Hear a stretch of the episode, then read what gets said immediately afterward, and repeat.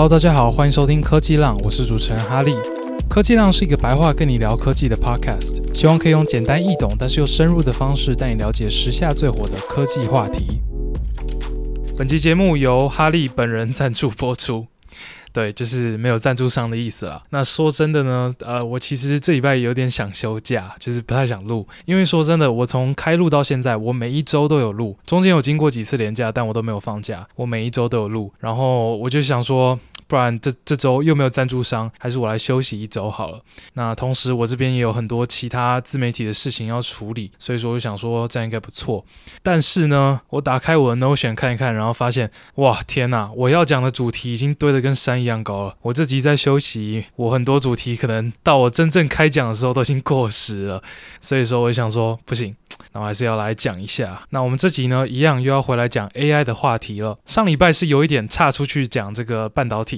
嗯，虽说是差出去，也不太算是太出去啊。因为上个礼拜讲的是晶片禁令嘛，那晶片禁令主要在禁的也是 AI 晶片，所以你可以说这个科技浪此时此刻已经变成 AI 浪。对，没错，就是我们几乎每一每一集都会讲到 AI 相关的话题。那今天这个话题呢，呃，应该是完全一百趴都是跟 AI 相关的。今天主要。要讲的话题是一个叫做 State of AI 的一个 report，这个 report 算是一个蛮重要的一个 report，而且我觉得觉得算是写的蛮好的一个 report。它里面总结了二零二三年整年的所有重要 AI 发展。那我们今天呢，又是在这个所有的重要发展中呢，挑出几个特别特别重要的发展。毕竟我们也就只有可能一小时左右的时间，我们也不可能讲太多。但在我开讲这个 State of AI report 是何方神圣，它究竟有什么样的内容之前，我想先跟大家聊一聊我最近抛出的一支影片。那如果你不知道的话，我平时有在经营一个 IG 的自媒体频道，叫做哈利说。这个哈利说的频道呢，从我年初开频道到现在，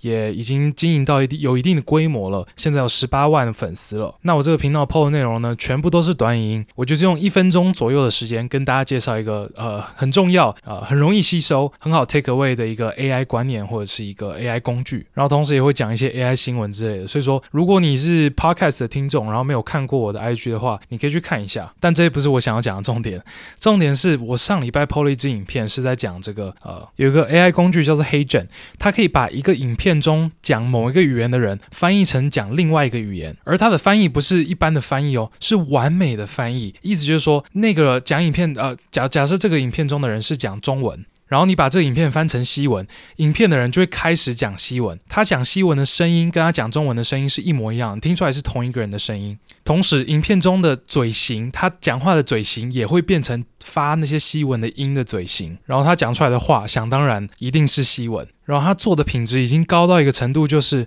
你如果不认识这个人的话，你可能还真的会觉得他是中文跟西文双通，这个双语者。乍看之下是这样啊，就是你如果看久了，然后很仔细的看，你会发现他嘴型。就是会把嗯下巴又变得有点怪怪的，但这个是我们人类史上最强的影片翻译工具嘛，对吧？在这之前，最强的人类技术就是找一个真正会这个外语的，比如说会西文的这个母语者，然后来进行配音。但是这样配出来很明显的嘛，你的这西文是 make sense 的，然后听起来也很自然，但是就是跟画面中的人的嘴巴对不上啊。那这个 HeyGen 的工具呢，不但可以做到很自然的语言，然后很自然的语气，然后是你的声音，还可以把嘴巴对上，真的就。就是完美的翻译了。那这个黑卷的功能呢，其实也不是免费的啦。它有免费的尝试，就是你可以放一个呃将近，你可以放一个一分钟的影片让它翻译，然后是免费的。但基本上。你没有办法这么做，因为你把这个影片放上去之后，上传之后，它并不会直接帮你处理你的影片，而是会把你的影片排进先他们的整整个队伍里面，就是他们有一大堆人在排队等这个翻译的功能嘛，然后你会被排在最后面。那前面有几个人呢？有二十几万人，所以你如果用免费版，你基本上是不太可能呃使用到，有可能你影片上传，然后我不知道，我真的不知道多久，我没有用过，可能过一个月还是之类的吧，你才可以收到你的结果，所以说说。我那时候是直接付费啊，就是然后一次付费就要付一千块，我真的觉得有点贵，所以我那时候还考虑了一下，就想说，哇，一千块，我要不要拍这支影片？万一我花了一千块，然后这支影片一点都不红，我不是亏死了？结果没想到这支影片爆红了，所以我这个一千块真的花的太划算了。截至目前我录音的此时此刻，这个影片已经有七十一万的观看了，有三万多个赞，然后还被分享超过一万两千次，然后我当然也因为这个影片涨了不少粉，所以说非常感谢。谢黑镇。但大家不要会错意，我不是要跟大家炫耀说我这支影片多红多红，然后我涨了多少粉，这些不是重点。重点是这部影片为什么红？因为我觉得它会红，并不是单纯是因为这个技术很猛而已，而是因为这个技术带出了一些额外的讨论。那我影片中呢，我自己有给出我对于这个工具的两个看法，两个很快速的观点。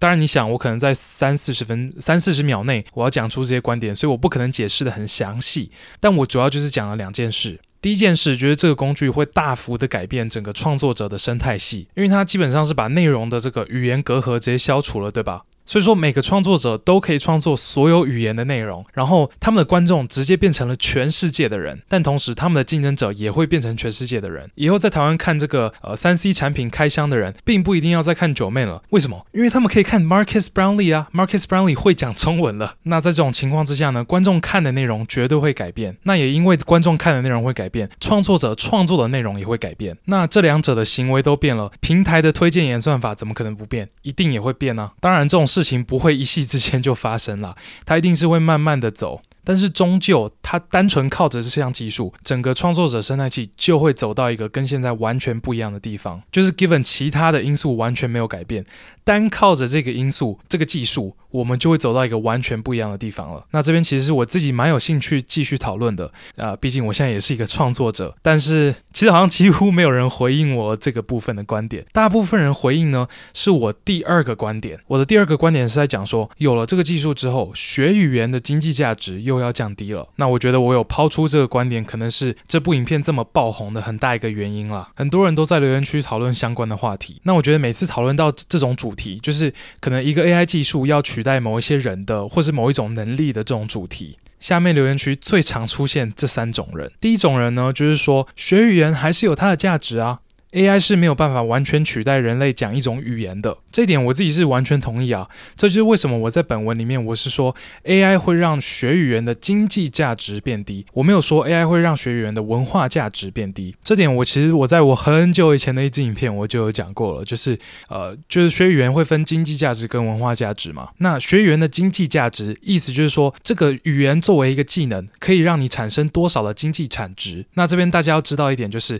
并不是最近。AI 才让这个经济价值下降，学员的经济价值其实这几十年来一直都在下降。你看几十年前的台湾，那个时候还有一些洋行，对不对？那么那些洋行在做国际贸易嘛？那那个时候如果没有你讲这个语言，他们这些洋行的国际贸易就做不成。那这个国际贸易的经济价值是极大的，所以说你会讲这个语言，你产生的经经济价值是极大的。但是当然呢，之后就是网际网络出现了嘛？那网际网络出现了，让国际贸易变得更好做，然后同。同时，你要做国际贸易，你的语言门槛也下降了，因为翻译的技术出现了。然后同时，大家学语言的难易程度也下降了，因为就是网网络上很容易学嘛。所以学语言的经济价值本来就是随着科技的成长会慢慢走下坡的，而且它已经走下坡一阵子了。那这个非常正常嘛，这个就是科技在做的事情啊。任何科技在做的事情都是提升人的生产力，然后取代旧时代的技能。但我觉得，如果你把这个学语言的经济价值下降的这个呃呃曲线画出来的话，它可能一直到二零一七年之前呢，它都是缓缓下降，缓缓下降。但是在接下来的几年，我觉得它会开始陡降，就直接直接掉下去。这样原因很简单嘛，当然就是因为生成式 AI。那其实呢，我觉得语言翻译这件事情，在二零一七年的时候就已经被 AI 解决了。解决的意思就是说，AI 已经可以把一种语言翻译的跟一个训练有素的人类一模一样好。那为什么呢？当然就是因为二零一七年 Google 的那篇论文啊，Attention is all you need，它介绍了这个叫做 Transformer 的架构。也就是说，从二零一七年开始，人类其实就已已经有了可以把一种语言的文字完美翻译成另外一种语言的文字的技术的的 AI 技术了。那这边我没有实际数据了，如果有人有实际数据可以提出来。但我觉得二零一七年之后的这个纯文字的翻译工作一定比二零一七年之前的这种工作少非常非常多。但是很明显的，这个呃文纯文字的翻译呢，只是学语言这个语言这个技能能做的工作的其中一环嘛。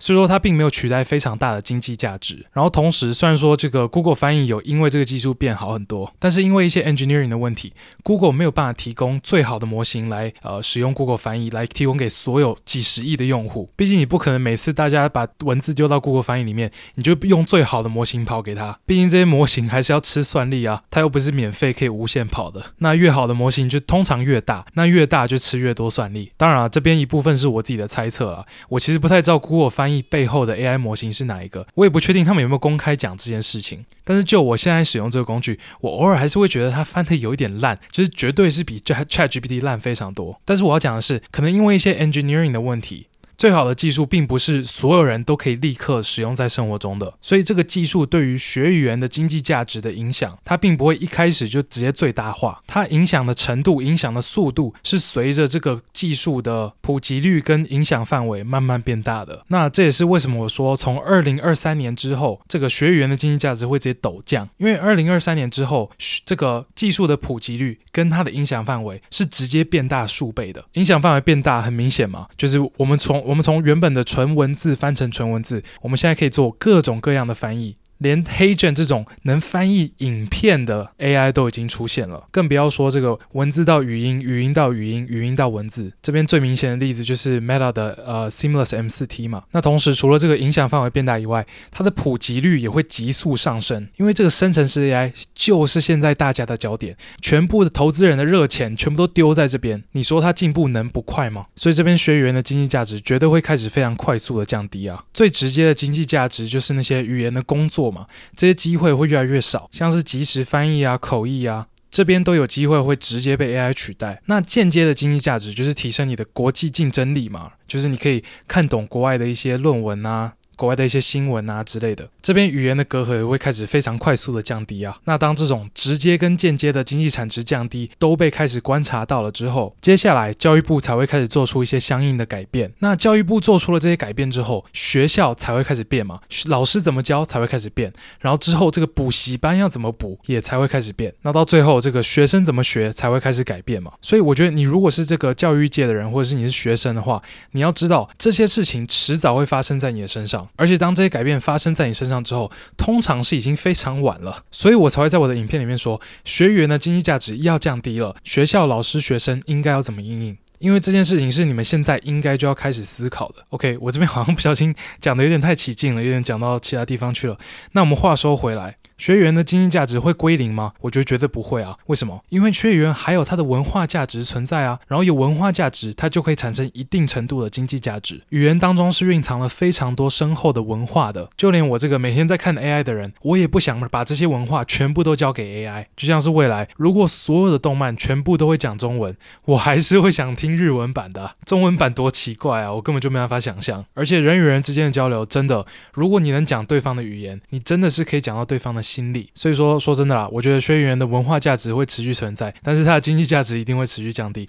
诶，等一下，我觉得我们这个开场闲聊呢，好像讲的有点太久了，所以我原本还想多聊一下，就是我在留言区看到的第二种人跟第三种人，但我觉得我现在就简单的评论一下就好了。那第一种人我刚刚讲了嘛，就是他说学员还是有其他价值的这些人，这些人的核心想法就是这个啦，但是他们可能表达的方式都不尽相同，有些人可能就听不懂我在讲什么，然后可能也没有想过学语言会有分文化价值跟经济价值，所以他们就会骂我傻逼之类的。那我刚刚讲这么多，我就是把我的表我的想法表达清楚了，然后也回应他们一下这样。那第二种人呢，他就是会去抓说，诶，这个 AI 他哪一句话翻错了？然后重点是他抓出来之后，他会说，诶，你看这个 AI 不够好，它绝对不可能取代人类。然后他们有些人还会举例子哦，就是他他会举说，你看日文跟英文的语序是完全不一样的，一个主词在前，一个主词在后，AI 怎么可能翻得出这种东西？那我觉得这种人就是眼光比较狭隘的那一群人。他们通常会低估这个科技成长的速度，甚至会认为因为一些这个他们自认为的 barrier，然后就成长不下去了。但这个很明显就是错误的嘛。而且那个语序的问题，早就二零一七年就被那个 Transformer 解决了。但每次讲这些话题，真的都是还是会看到一群这些可能比较 skeptical 的人。那最后一群人呢，是有优越感的人，就他们可能是自己离这些科技产业比较近的人，然后他们就会说一些乐色话，就是说什么，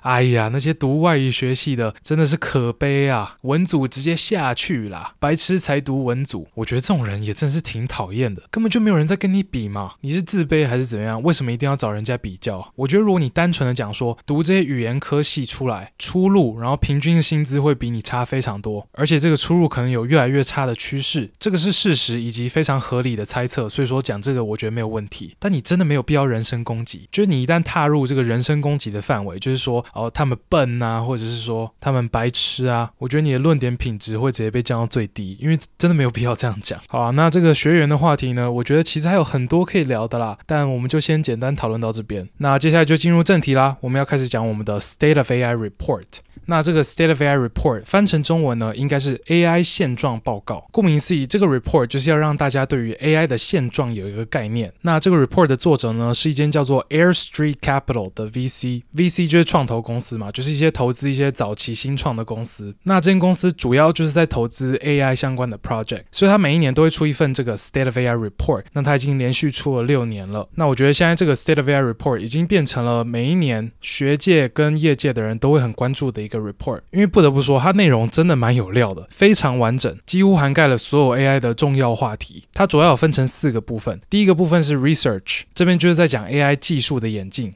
第二个部分是 industry，这边是在讲整个 AI 的供应链、资金链跟应用端的发展。第三个部分是 politics，这边就是在讲一些政府官员怎么参与 AI，然后还有一些国际政治、地缘政治的东西。最后是 safety，这边就是在讲我们怎么规范 AI，怎么把 AI 做得更安全。然后整份报告有一百六十三页，然后内容我真的觉得蛮不错的，就是有给你一个大方向，但同时也会帮你深入细节。那我觉得其实很多人可能不知道这个 report 呢，是因为媒体没有什么在报，不管是主流媒体还是自媒体。体都是，然后媒体不讲的原因很简单嘛，就是这篇 report 非常完整，然后非常细节，但它没有什么爆点呐、啊。就是我觉得他们如果在预测那边，如果讲出一些非常大胆的预测，可能会比较多人在讲它，但是他们并没有这么做，我觉得就蛮中规中矩的啦。所以说媒体也不怎么鸟他们，但我觉得业界的人多少都还是会看了。所以说我今天也带大家看一下，但当然我不可能把所有的内容都讲完嘛。所以说我在他的这几几个大的 category 下面呢，各列了几点，我觉得我想聊的比较。重要的，然后同时呢，我也不确定我们是否有可能在这一集把我想聊的全部都聊完，因为说真的，这每一个话题呢，其实都可以深入聊，聊到非常深。所以，我们今天呢，就是从 research 开始聊，然后再来聊 industry，industry 聊完再来聊这个 regulation and safety，最后再聊一些它的 prediction。那中间势必有一些部分我会聊的比较多，然后比较深入，然后有一些部分我会比较轻松带过。好，那我们废话不多说，赶快先从 research 开始吧。那 research 这边。开门见山，最重要的话题就是现在的模型王者是谁？意思就是说，现在最强的这些 AI 模型究竟是谁？那这边必须先说，就是这边讲的 AI 模型，其实都讲的是大型语言模型。那当然，AI 有非常多种嘛，就是尤其像是 Diffusion 这种制图模型，就真的比较少在这个 State of AI Report 中被提到。但这也是无可厚非啊，毕竟这个2023年有最大经济价值的就是 LLM，也就是大型语言模型。好，那所有大型语言模型当中最强的模型是谁？这边 State of AI Report 跟我的答案一样，就是 GPT 四。GPT 四是 OpenAI 三月的时候试出的一个大型语言模型。那我们会说它最强呢，是因为它在几乎各种事情、各种方面上综合表现，它都是最好的。然后一般来说，它也有比其他模型更强的逻辑推理能力。然后它讲出来的话是更 factual 的、更正事实正确的。那我们知道，其实现在的 GPT 四跟我们三月的时候看到那个 GPT 四比起来，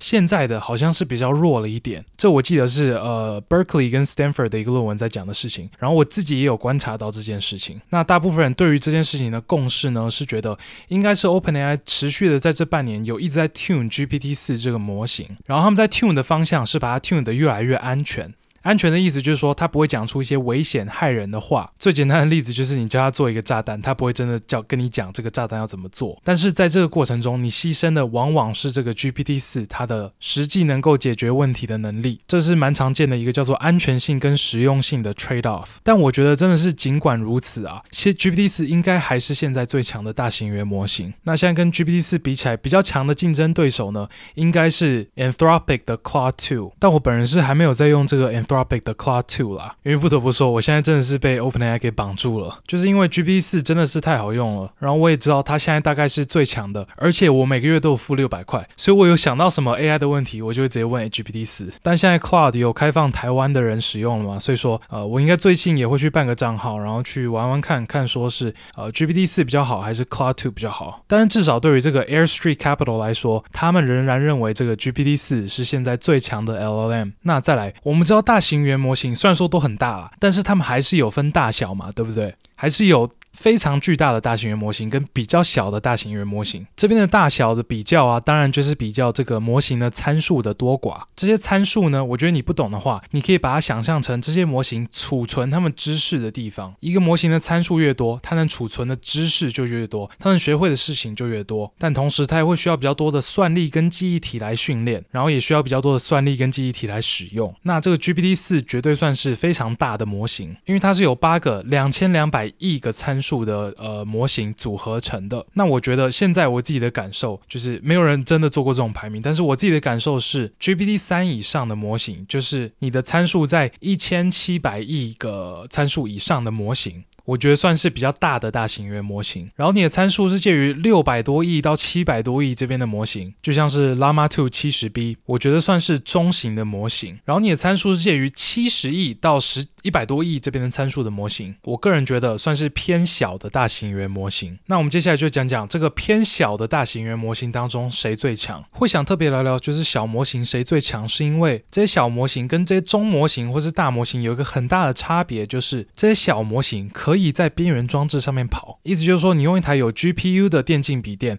或甚至是没有 GPU，只要 CPU 的 RAM 够的，呃，一般笔电，你就可以自己在家里跑这些模型。像我最近有在用 Llama 的十三 B 在 build 一些 application。Llama 十三 B 就是 Llama，然后有一百三十亿个参数的模型。就我们刚刚分类，它算小模型嘛？然后我记得我在 build 的时候，如果没记错的话，就是你如果你把这个模型压缩到一定的程度，它只要占差不多七呃八 GB 左右。的记忆体，那这个压缩英文叫做 quantization 嘛，这个是一定会做的事情。然后你可以把模型最少压的小两倍，而且过程中的 loss 是很少的，意思就是说它不会失去很多的知识或者是能力。所以这些小模型，我觉得一直以来都是这个开源社群非常注意的一些模型，因为网络上的乡民们家里又不可能有个 A 一百 H 一百 K 使用，当然就是只能玩这些模型啊。那这个小模型当中呢，谁是最强的呢？答案是上个月才刚出来的 Mistral 7B。那这个 Mistral 7B 呢，是一间叫做 Mistral AI 的公司推出的一个大型语言模型。那这个 Mistral AI 不得不讲一下，真的是很酷的一间公司啊！他们在今年五月的时候才刚成立，然后成立之后过了四个礼拜而已哦，他们任何产品都没有，然后他们官网上也只有一行字，就连其他的 tab 都没有，它就是一一一一片白的，然后就一行字写说我们正在征才。它基本上是什么东西都没有，然后只有一个梦想的状态。他们有有说一句话，就是说我们要挑战 OpenAI，但就是这样而已。他们有这样子的一个梦想，他们在这种状态之下，竟然募到了一亿多美金的种子轮募资。那这间公司的 founder 有三个啦，那基本上都是 Google 跟呃 Meta AI 出来的人，所以他们背景都很硬，没错啦。但是哇。才四个礼拜，然后你啥都没有，竟然可以募到一亿多美金。那他们原本预计呢，好像是要在二零二四年才试出他们的大型语言模型，但他们是提前了。他们在今年九月的时候，也就上个月，他们试出了 Mistral 7B。那他们那时候试出这个 Mistral 7B 呢，它最大的卖点就是它是现在最强的小的大型语言模型。它在所有的 benchmark，也就是所有的测验上面，所有的方面，它都比 Llama 2 13B 还好。Llama 2 13B 哦。也就是将近比它大两倍的模型哦，它竟然在所有方面都比它好。然后他们还有另外一个卖点，就是它可以跑得更快，然后更有效率。因为他们在这个模型的架构上，他们调整了一下注意力机制这边的 implementation。注意力机制在一个对于一个大型语言模型来说是非常重要的一个部分，然后同时也常常是运算的一个 bottleneck 一个瓶颈。注意力机制主要在做的事情就是让这个大型语言模型在看一个字的时候，它可以同时知道这个字跟其他任何整个句子中所有的其他字之间的关联。那我们前面一开始说，就是翻译的时候，两种语言它语序不一样的问题已经被解决了，它就是被这个注意力机制解决的。那这个注意力机制呢，常常是一个模型在跑的时候的呃速度的很大的一个 bottleneck。这是因为对于一个大型语言模型来说，除了它这个整个神经网络的运算以外，它运算最密集的地方就是注意力机制的运算。那这个 Mistral 7B 呢，就有针对这个注意力机制的运算做一些优化。他们有做一些很很 fancy 的呃先的的 attention，叫做呃 group query attention 跟 sliding window attention。那这边的技术细节我就先跳过好了。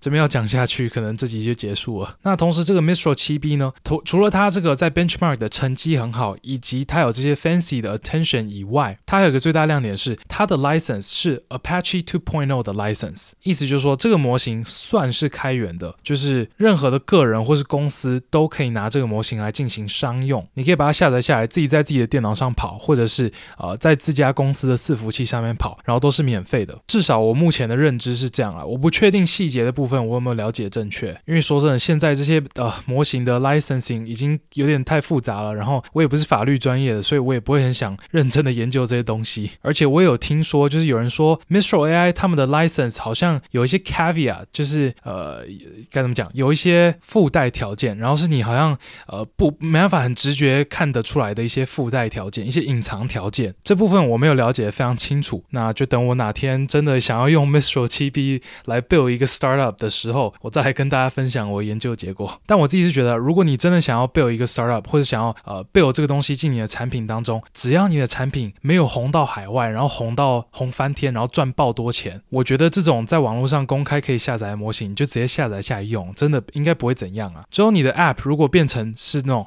Instagram 或者是 Tinder 之类的这种超级大 app，那他们可能就会派人来联络你，然后不知道可以用什么方法告你。但我觉得如果你没有做到这种程度，应该都不会出问题。不过我这边也要说一下，这绝对不是法律建议，这只是我自己的想法。对，好，反正这个就是 Mistral 7B，它是非常好厉害的一个模型，然后它是开源的，然后它背后的公司是很疯狂的。哦，对了，这边我也要讲一下，就是我觉得大家对于这些模型能力的比较，应该要保持一点点的怀疑，因为这些模型比较都是拿这些公开的 benchmark 在比，那这些 benchmark 其实是蛮糟糕的一个评比方式，因为它很好作弊，而且它也很难真正体现出一个模型它的能力。好作弊的原因是因为，当然你在训练模型的时候，你如果直接把这些 benchmark 的资料直接放到你的训练资料当中，那你的模型不就直接把答案背起来了吗？或者是就算你就算你不这么做，但你训练资料中出现很多类似的训练资料，你的模型也算是某种程度上在作弊。因为比如说你拿这个 Leeco 的问题来 train 这个模型好了 Leeco 就是一些就是软体工程师要申请工作的时候要刷的一种题目，一种考试啦。那 Leeco 的问题你可以抓出一千题，但其实这这一千题呢，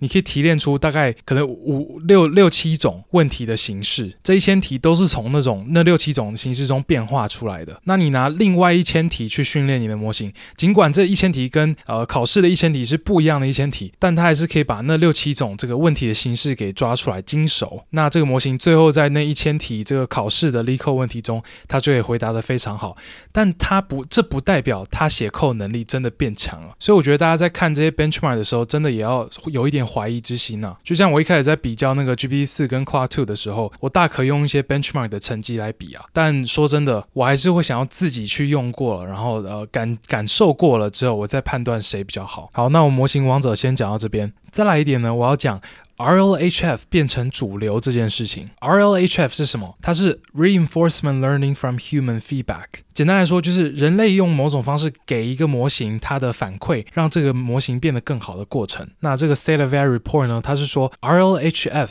现在已经变成了大家在训练这些模型最主流的方法。那这个 State of AI Report 也有说，RLHF 这个方法呢，是从是被 OpenAI 带起来的风潮。因为我们知道第一代的 ChatGPT，它刚出来震惊全世界的那个 ChatGPT，它就是靠 RLHF 训练出来的。那我们知道这个 ChatGPT 它背后的脑袋。就是 GPT 三点五嘛。那 GPT 三点五呢，基本上就是 GPT 三透过 RLHF 训练出来的。那这个 GPT 三呢，两年前就已经出来了嘛。那那个时候它出来的时候还没有红出圈外，就只有在 machine learning 的圈子里面的人在看而已。那那时候的 GPT 三，其实我已经觉得蛮强了啦，就是它有一些它它有展示一些 reasoning 的能力，然后呃写故事的能力之类的。但那时候它就没有呃经过 RLHF，所以说那时候的 GPT 三它纯粹就是一个接话模型。最简单的使用方方法就是你先打一些字，然后他帮你把整个东西接完。就比如说你打 Once upon a time，然后他就会说 Once upon a time a pig in a house，blah blah blah。但是经过了这个 RLHF 的过程，OpenAI 就把这个 GPT 三给 tune 成了一个你可以跟他问答的一个模型。那整个 RLHF 的过程可以简单分成三个步骤。第一个步骤是 Supervised Learning，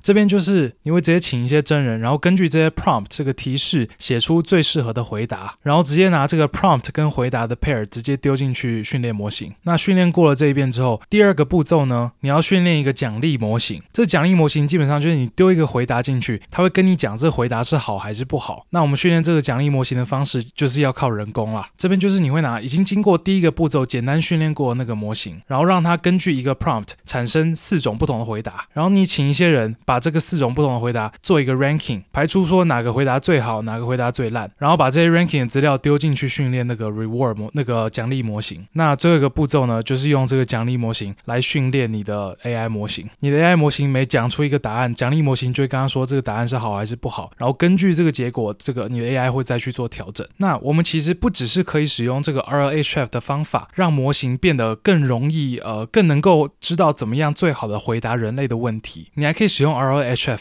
让模型变得更安全，让它可以不回答你不想让它回答的问题，或者是用更符合你的价值观的方式回答这些问题。那在 machine learning 的圈子里面，我们是把这个让 AI 可以做出符合我们期待的行为，讲出符合我们期待的话，不要讲出预料之外会危险、会害到人类的这些话的这样子的一个问题，我们把它称作 alignment problem。那这个 RLHF 就是我们现在在做这个呃大型语言模型的 alignment 最重要的武器。但是这个 State of AI report 里面有讲到，尽管大家尽管现在这个 RLHF 是主流，大家仍然在寻找 RL HF 的替代品，因为这个 RLHF 还是有一些问题嘛。最主要就是两个，第一个就是它很难 scalable，因为你在做 RLHF 的过程中，你要有 HF 啊，你要有 human feedback，那拿到 human feedback 是一个呃很花资源的一件事情嘛。你真的要请人来 rate 这些回答，真的很花时间，然后也花钱。再另一个很大的问题就是，RLHF 其实不是 reinforcement learning from human feedback，是 reinforcement learning from a very small subset of humans feedback。意思就是说，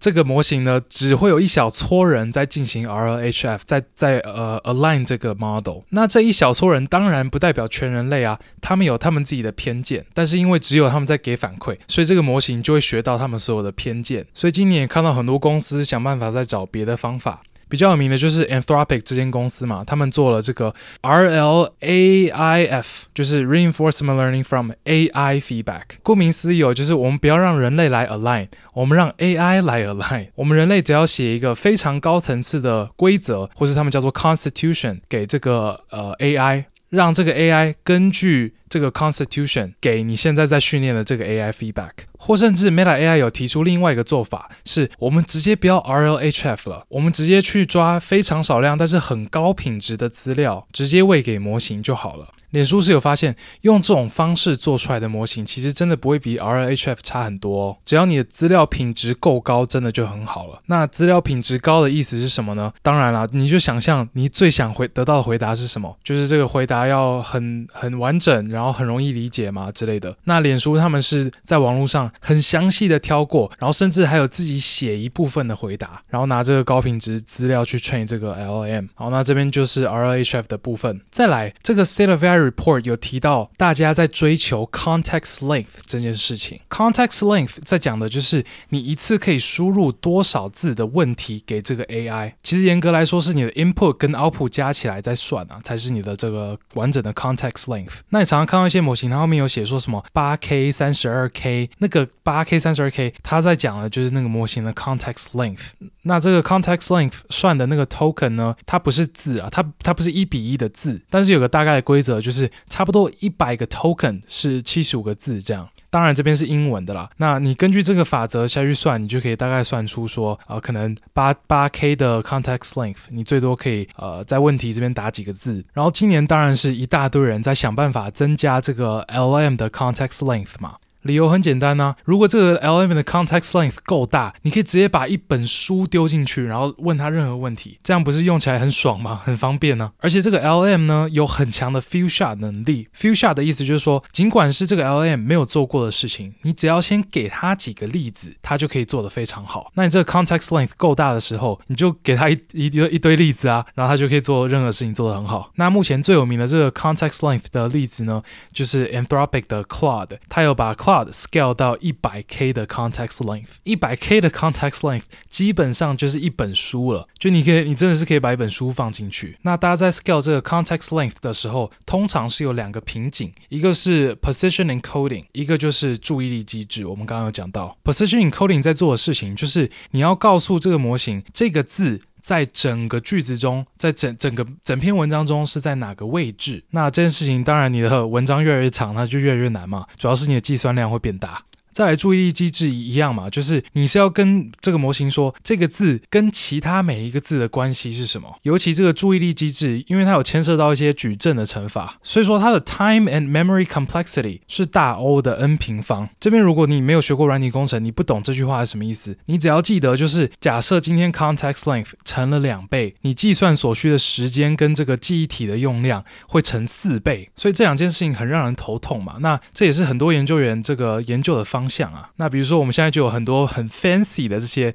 呃注意力机制的 implementation 嘛，像是有一个最有名的叫做 flash attention，它可以让这个注意力机制的 time complexity 变成大 O 的 n，也就是说你这个呃 context length 变成两倍的话，你的所需的计算时间跟记忆体也会只会变成两倍而已。然后现在还有最新的 Flash Attention Two。那在这个 Position Encoding 这边呢，也有很多很 fancy 的方法，什么 Positional Interpolation 啊，什么呃 Rope 啊之类的。反正大家都在想办法让这个 Context Length 越长越好。但是有一个问题哦，就是当你这个 Context Length 真的长到一个很夸张的程度的时候，你的模型真的可以好好的运用这么多的文字吗？当然其实是不行，就是这也是我们今年发现的事情，就是模型的能力呢，它会跟着 context length 的长度而衰退。尤其是你给它的 context 非常长的时候，模型通常会比较注意这个 context 最一开始的那一段话跟最后面的那一段话。但你如果今天问他的问题是在整段话的中间某一个小小的问题，他可能就答不出来。当然这个问题现在也是很多人想要在改善的地方啊，然后也有很多更 fancy 的一些 attention 的方式出来啊之类的。那这边我们就继续看下去，就是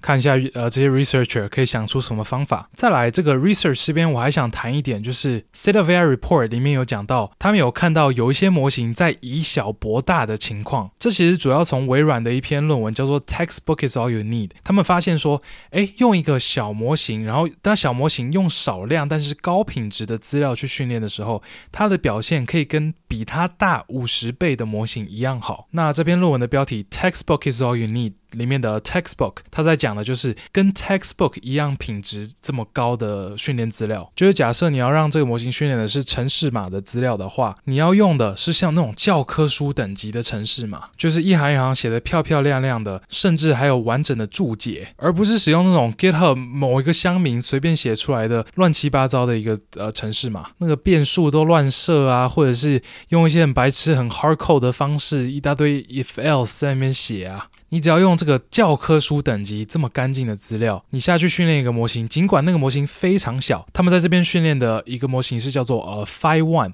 然后它的呃参数呢是。十几亿个参数而已，就是比我们刚刚讲到的那个 Mistral AI 已经最小的 Mistral AI 也至少有七十几亿个参数，它只有十几亿个参数，它竟然在 coding 的表现是非常好的哦。所以说，好的资料真的很重要。我觉得有些人说资料就是接下来的石油，这句话真的不假。你网站如果真的有很大量、很高品质的资料，你真的是爽歪歪了。除非你这些资料现在早就被别人扒光了。好，那我们 research 的部分我们就先讲到这边就好了。其实大家如果去看我们的报告，他们还有讲很多其他东西啊，但是我主要挑这几点啊。然后其实我刚刚讲了很多这些可能偏运作原理相关的内容，都是我自己补充的，就他们没有讲的那么细啊。他们都是 assume 看报告的人都已经懂这些东西了。好了，我必须承认，就是呃这个 research 确实是讲的有点久了。我 原本还想说我们这一集可能呃 research industry 哎呃 regulation and safety，然后 prediction 全部。都要讲完，想也知道应该是不太可能。尤其在 industry 这边啊，我觉得很有料，很多可以讲的。讲到 industry，又可以聊我最爱聊的一些话题，就是包括 NVIDIA。那我觉得 industry 这边还有接下来这个 regulation and safety，我先埋一个伏笔啦，就是之后不知道是下礼拜还是哪一次，呃，可能是下礼拜吧，我就再把这个主题给完整的讲完，这样其实也比较好啦，因为我真的觉得 industry 应该要给他一整集的时间。那今天最后我就再讲。讲一些我对于 AI research 的看法好了。首先，我第一个想讲的就是，我们刚刚就真的只碰到冰山一角而已啦。AI research 有太多太多方向可以讨论了，就是包含呃 PEFT 对吧？Parameter efficient fine tuning，呃 autonomous agent 对，呃 quantization，呃 retrieval augmentation，这些都是我们没讲到的。那当然了，我觉得真的蛮难在这个所有的 AI 研究子领域都维持在最前面。尤其你要知道，我刚刚讲的这些哦，真的全部。都只是 L M 的研究领域而已，就是 video 跟 image 还有 audio 那边都有超级多其他的研究领域，尤其在 diffusion 模型这边啊，我自己觉得这边的论文数量可能不会比这个 L M 少很多啊，只是他们就是可能比较没有像 L M 这么大的经济价值，所以说比较容易被忽略。所以真的，我承认真的太难了，几几乎不太可能在这每一个领域都维持在最前面最前面。但这是我目前努力的方向啊，当然绝对不可能我每一篇论文都看。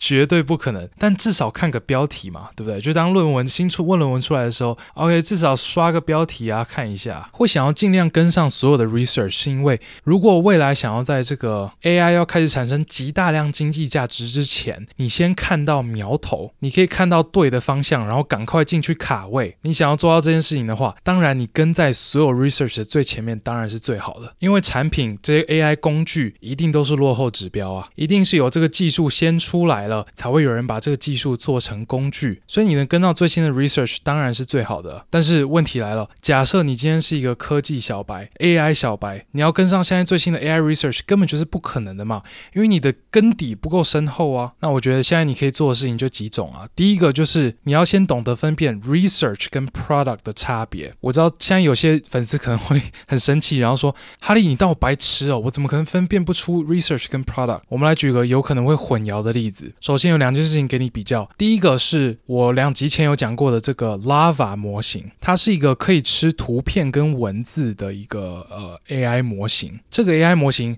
跟第二件事情 ChatGPT 现在多了语音功能，它可以讲话。这两件事情哪一个是 research 的 progress，哪一个是 product 的 progress？答案是第一个是 research 的 progress 嘛，因为他们是想出了一个方法，让一个语言模型同时具有视觉能力。然后同时，第二个 OpenAI 那个它是纯粹的一个 product 的 progress，因为你并没有用到任何新的技术、新的模型，你只是把现有的这些技术用 API 串在一起而已。所以我觉得第一件事是大家要能够分辨，诶，哪一些部分是 research 的 progress，哪一些部分是这个呃 product 的 progress。那我并不是说 product progress 这边就不重要，就不用太太去了解，两边都非常重要哦。但我觉得至少你要先知道要怎么分辨，你才可以知道下一步要怎么看下去嘛，对吧？如果是 product 这边的 progress，你接下来要看下去的方向就是消费者会怎么反应，公司要做这件事情的成本是什么，公司怎么赚钱之类的。那如果这是一个 research 的 progress，你要看的方向就是这个技术会带来多大的 impact，它的 caveat 是什么？就是它在它在什么条件下才会 work，什么条件下不 work，它未来有可能会被怎么应用之类的。